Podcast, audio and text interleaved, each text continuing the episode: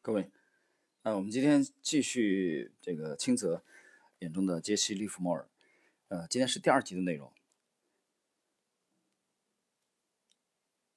我在接触股票回忆录以前的思想啊，交易状况以及利菲摩对我的启迪啊，第一部分啊，清泽是谈对市场的认识。在一九九四年到一九九八年的期货交易中，我对市场的认识是非常肤浅、感性、混乱的。具体表现在以下几个方面：第一，短视，我把自己的精力全部集中在预测市场短期价格变化上。无论是一九九四年底到一九九五年五月，我在上海国债期货的交易中，每天盘内杀进杀出；还是在一九九七年初的海南橡胶操作中，以两三天为一个交易周期，我都是凭着自己的本能感觉预测市场短期非常细小的变化，或者是一两天的价格波动。鼠目寸光，只看到眼前一点点，希望把握短时期内的市场走势。那几年，我最渴望抓住的是市场一天之内盘中的变化，其次是第二天的市场变化，再次才是下周行情的变化。对更远的市场运动，我既没有能力去分析，也没有兴趣去判断。显然，那段时间我对市场的这种认识，只是一些局部的看法，搞不清市场的全貌，没有从全局宏观上把握市场。走势的能力。利弗莫告诉我，我这种打游击式的短线交易方法，企图在短期波动中获取更高的利润，却往往是一种代价昂贵的办法。我想快一点成功，什么钱都想赚，其实却离目标越来越远，反而更慢。利菲摩说，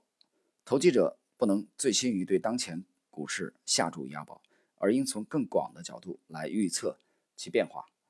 一个生意人应该像一个职业亿啊职业亿万大玩家那样做，也就是说，他应该看远一点，而不是只注意眼前那么一点。呃，这里我们点评一下啊，这个今天的第一部分啊，清泽讲他这个对接触股票回忆录以前他自己的这个思想交易状况啊，以及接触这个利弗莫尔思想以后对他的影响。这里罗列的第一点是短视，长短的短。其实我觉得这一点，呃，现象，清泽这部书出版了啊之后的这么多年，在市场当中没有任何的变化。呃，我也可以这么讲，收听节目的听友当中的百分之九十以上的人还在这么干，而且他们仍然会继续这么干。所以这是人性非常有趣的一点啊，非常有趣，人性就是如此。呃，你看在点财经里边沟通。呃，这个提问啊，向我提问沟通，在喜马拉雅里边沟通，微信里边沟通，无论在哪里沟通啊，包括这个乐奇投资对我的专访里边，嗯，那些听友的沟通，你无论在哪儿沟通，百分之九十的人他就是喜欢这么干，这也是人性。但这么干的人里头呢，还真有成功的，所以他很迷惑人啊，这是第二点。第三，这么干的人里头。这百分之九十的人当中的，啊，百分之九十九点九九的人都是失败的。我没说百分之一百，啊，有那么百分之零点一的人会在这种模式当中盈利，或者比这个比例远远远啊要低得多的比例，连百分之零点一都不到，或许是啊，或许是万分之一的成功概率。但是人性如此，大众就是喜欢这种模式。很有意思，我当年举过例子啊，说这个胡雪岩的高阳那个名著《胡雪岩》里边有一句话叫“螺丝壳里做道场”啊，这个原话讲的是江浙人很精细啊，在那么小的地方，呃，我看中央电视台有个节目做牙雕啊，这个这个这个那么小的啊方寸之地啊，都可以雕刻出精美的啊这个艺术品啊，真的是巧夺天工，令人叹为观止。但另外一方面呢？我们为什么非要选择啊，在那种那么小的地方来施展呢？那么小的地方能有多大的利润呢？所以这是一个值得每一代的职业交易人啊，或者业余投资者都深深思考的一个重要的问题。甚至我觉得它是非常非常重要的问题。那你愿意做那百分之零点一的人，还愿意做那百分之九十九的人呢？你自己来决定。好，我们来看。第二，我对市场趋势产生持续的必然性没有深刻的了解，在接触利菲摩的书以前，我对期货市场波澜壮阔的大趋势产生持续的原因并不了解。也许这和早期国内期货市场频繁的价格操纵、一次又一次的多逼空、空逼多的特殊市场状况有关。在我的想象中，市场趋势就是主力资金人为制造出来的，没有什么规律性和必然性，完全是一种偶然的变化。我没有看到主力也并不能为所欲为。市场趋势实际上受到背后的基本面因素、供求关系制约。有其深刻的内在原因和客观性，思想上的糊涂必然会在一个人的行动中表现出来。在一九九五年到一九九八年的交易中，很多时候市场趋势刚刚开始上涨或者下跌，我就莫名其妙的担心它会突然掉头，害怕它当天反转，把我逮个正着。我对市场走势充满惊恐，被自己虚妄的想象、莫名的情绪所困扰和折磨，对市场运动缺乏起码的常识和理性分析能力。这是很荒唐的，对我的交易产生了严重的破坏。而利菲摩告诉我，只要条件具备，股市该是牛市就是牛市，该是熊市就是熊市，谁也无法阻挡。因此，每一个想赚钱的人必须估价条件是否具备。呃，这个清泽采用的这个版本的翻译啊，我觉得挺一般的啊，但是没办法啊，我们只能借助他这个。啊，十年一梦的这个版本，它这个翻译很一般，我觉得翻译这个股票作手回忆录。继续，股市不可能达到其光辉耀眼的顶点，也不会突然以其相反的形式告终。啊，这翻译什么？太烂了，这个翻译。继续，无论大幅度波动的首次冲击会带来什么，它的持续性都不是资本家投资或诡计的操纵结果，而是依靠于基本条件。而且，无论谁想抗衡，只要推动力允许。它都会不可避免地产生广泛、快速、持续的影响。其实，市场趋势单日反转的情况也不是没有，但是在大多数的时候，市场的趋转势一般都有一个过程。我把一些特殊的市场走势、偶然的趋势、突然逆转情况当做一种普遍的市场特征，而对非常普遍性的规律却熟视无睹。利菲摩告诉我，这种认识是不对的。以前，因为我天天担心市场趋势会突然反转。那种想法使我在每天的交易中就像背着一座大山，心里精神压力极大。利菲摩帮我卸下了这个沉重的包袱，让我重新以一种理性的思维、目光和态度对待市场发生的一切，而不是像惊弓之鸟，整天忧心忡忡。现在我能够以一种不慌不忙的态度看待市场趋势的变化，不像原来那样一刻也坐不住，每天在交易中忙进忙出。市场正沿着古老的脚步前进，我着什么急？市场价格不会因为我的原因涨得快一点，跌得慢一点，更不会因为我昨天做了多头，今天就突然变成空头市场。认识了市场趋势产生持续的必然性以后，我对自己的行动变得胸有成竹。我完全没有必要匆匆行事。按照利菲摩的说法，市场一定会对我的胃口的。这清泽啊，不愧是学这个哲学的。这个整个他这个。第一篇呢啊，这个著作《十年一梦》啊，写的这个描述的里边啊，非常有这个哲学的这个意味啊，毕竟是学哲学专业的啊交易者。好，我们看第三点，对股市长期趋势和短期波动之间的关系，我的思维混乱。市场趋势发展并不完全是一帆风顺的，中间难免包含着一次次的反向运动，而且有时候这种相反方向的上涨或者下跌的幅度还非常大。在一九九八年以前的交易中，我分不清市场的主流动向和短期大幅逆向运动之间的主次关系。对于市场短期走势太敏感。每当熊市中出现无法避免的反弹走势时，我就自己吓唬自己，以为市场已经转势了，牛市来了。反之，在牛市中，只要市场一出现调整行情，我都会怀疑，担心是不是牛市已经结束。显然，这种对市场短期走势过于敏感的观察，往往分不清局部变化。和整体趋势之间的界限，从而在思维和行动中陷入混乱。就像《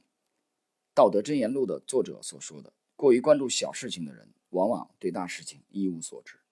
利菲摩是这样挖苦那些对市场变化过于敏感的短线炒手的。市场稍一反弹，大多数人就开始认为牛市来了。在熊市中，股市经过一场大幅的反弹以后，简直是求人卖了它。可天哪，人们又开始。谈论牛市了。一般来讲，人并不想知道市场是牛市还是熊市，他只希望确切的知道到底该买入什么，抛出什么。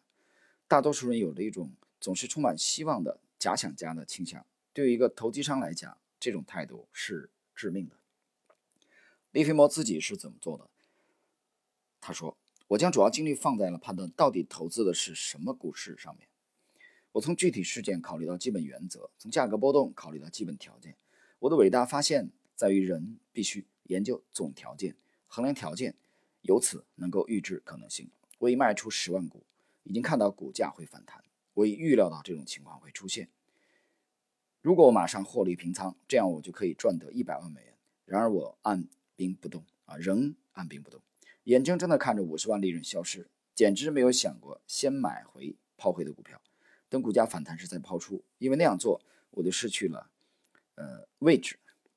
坐得住一定会赚大钱，只有大的起落你才会赚大钱啊！这一段其实是利弗莫尔的非常非常经典的。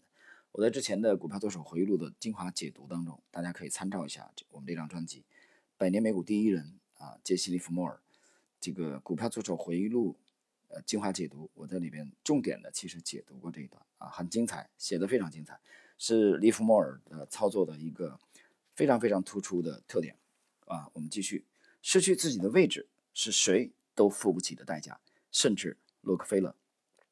呃，这写的真的很很精彩。而且实战价值非常高。我们就以今年我们的操作而言，呃，我们今年呢，从这个年初啊，其实去年底就已经开始啊进场，呃，到现在半年多的时间，我们这个主要的仓位啊就是一只个股。我们虽然从元旦到现在，我们啊交易过了，总共现在已经是七月了，七个月过去，这七个月我们交易的股票啊的数量，呃，有三只。三只七个月啊，七个月我们交易了三只股票，而且这交易的这三只股票当中，还有一只是新股啊，就中的新股嘛。那你想一想，从从这个去年底到今年初啊，有一只，然后一只新股啊，另外一个就是我们持仓到现在的，其实是从去年底，我们只在三月初。啊，今年的三月初有过一次短暂的这个调仓，我讲那调仓啊，主要是由于我个人啊家庭的这个这个事情啊，长辈的这个去世，连续的几位长辈这个没办法啊，那几天的这个的确那段时间没有，呃的确没有精力做了一个这个短暂的调整之外，其他的时间我们都一直持有仓位，到现在的浮盈啊已经呃很丰厚了，可以说非常丰厚，远远跑赢了指数。那么这当中，其实我们最害怕的，我们最担心的就是失去自己的位置。那么在解读今天这一段的时候，呃，我同样有很深的体会。所以我觉得清泽的这个啊这部书啊啊，我不能说他字字珠玑啊，但是呃的确是一个老老司机啊，期货市场、股票市场的老司机的呃反省。在国内，大家看看看这张专辑。啊，我很少去介绍国内的这个，呃，投资的这些人士，啊，我记得之前也只是我们介绍过江作良啊，易方达以前的旗帜江作良，还有这个华人的这个江平啊，还有这个更早的是，呃，杰瑞蔡，就是蔡志勇。当然，这这个江平和蔡志勇都已经是他们成长期全在海外啊，都在美国。就真正本土的，我其实大概应该是只介绍过。这个江作良很少很少介绍介绍我们国内的这个期货或者股票的做手啊，我并没有说这个厚此薄彼的意思，但是，嗯，毕竟这个资本市场发源于西方，那里有这个灿烂如星河的一位又一位的真正的知行合一的投资大师，我们肯定首要的这个方向是研究他们啊，然后呢。我们逐渐的也会介绍一些国内的确是做的非常好的，或者说他的这个著作给我们有很大启发的啊一些高手。好了，我们继续第四点的内容啊。那么清泽的这个描述，我不清楚意外事件消息对市场的意义和影响力。在期货交易中，投机者每时每刻都可能遇到意外事件或者突发消息，空头市场来了大利多消息，多头市场来了大利空消息等等。大多数投机者不会这样。处理这样的情况，没有基本的原则以及相应的应对策略。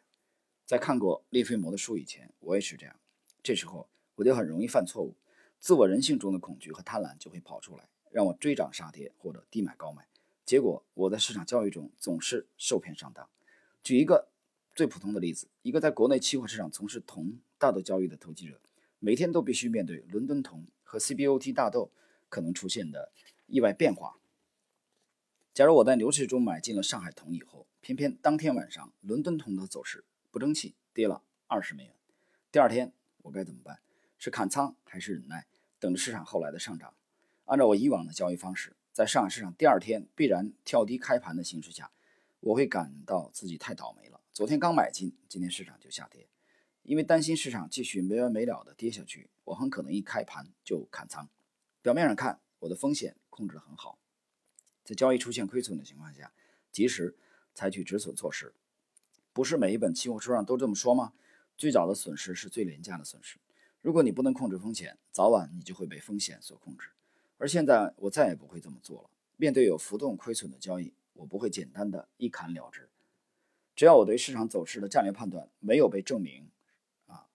没有被证明为错误，我就会继续持仓等待。原因有两个：第一，利弗摩告诉我，一般情况下，牛市中的利好消息、利空消息对市场只有短暂的影响，雨过天晴，市场就会回到上升的轨道，恢复涨势。反之也是。所以，既然我的交易一开始就是顺势操作，就用不着过于担心市场暂时的不利局面，耐心等待，忍一忍。第二，不能无原则、无原则的止损。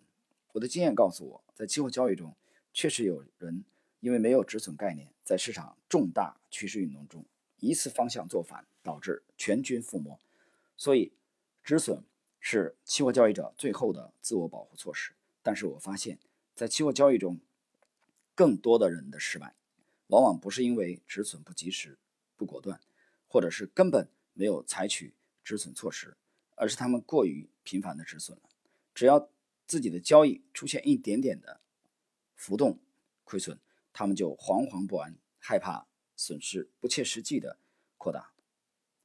因为情绪、心理和精神等主观的原因，无原则的止损、胡乱的止损、来回割肉，结果许多方向正确的交易也让投机者止损了。我认为这是期货交易中非常忌讳的，危害极大。根据利弗摩三十年的交易经验，意外事件消息的发生，往往是和市场阻力最小的方向及趋势方向一致的。在牛市里，人们会忽略熊劲，啊，就是熊市的劲道的这个意思。解释一下，而关于牛的消息总是被夸大，反之也是。所以大多数情况下，投机者面对不可避免将会出现的各种各样的意外消息，选择顺势交易依然是最聪明的交易策略，往往更可能得到奖赏而不是惩罚。就算利空和利多的消息发生的可能性各占百分之五十，显然顺势交易也比逆势操作胜算大得多。处于更有利的地位。好了，朋友们，今天呢，这个我们这个第二集的内容啊，讲的是清泽介绍的他在接触杰西·利弗莫尔股票作手回忆录以前他的呃思想的状况。我们讲到了这个第四个部分啊，第四个部分对市场的这个短期波动、长期趋势啊之间的关系搞不清楚啊，思维混乱，呃，写的非常坦诚啊。在在回忆自己当时那种混乱的这种状态啊，然后呢，在后边呢还会有更精彩的，就是他接触了利弗莫的思想啊，对他实际操作的影响。呃，那么在下一集啊，第三集当中，我们开始来介绍金泽眼中的利弗莫尔的这个第五个小节啊，就是第十四章第五这个第五个小节关于市场操纵的问题。好了，朋友们，今天的内容就到这里，谢谢。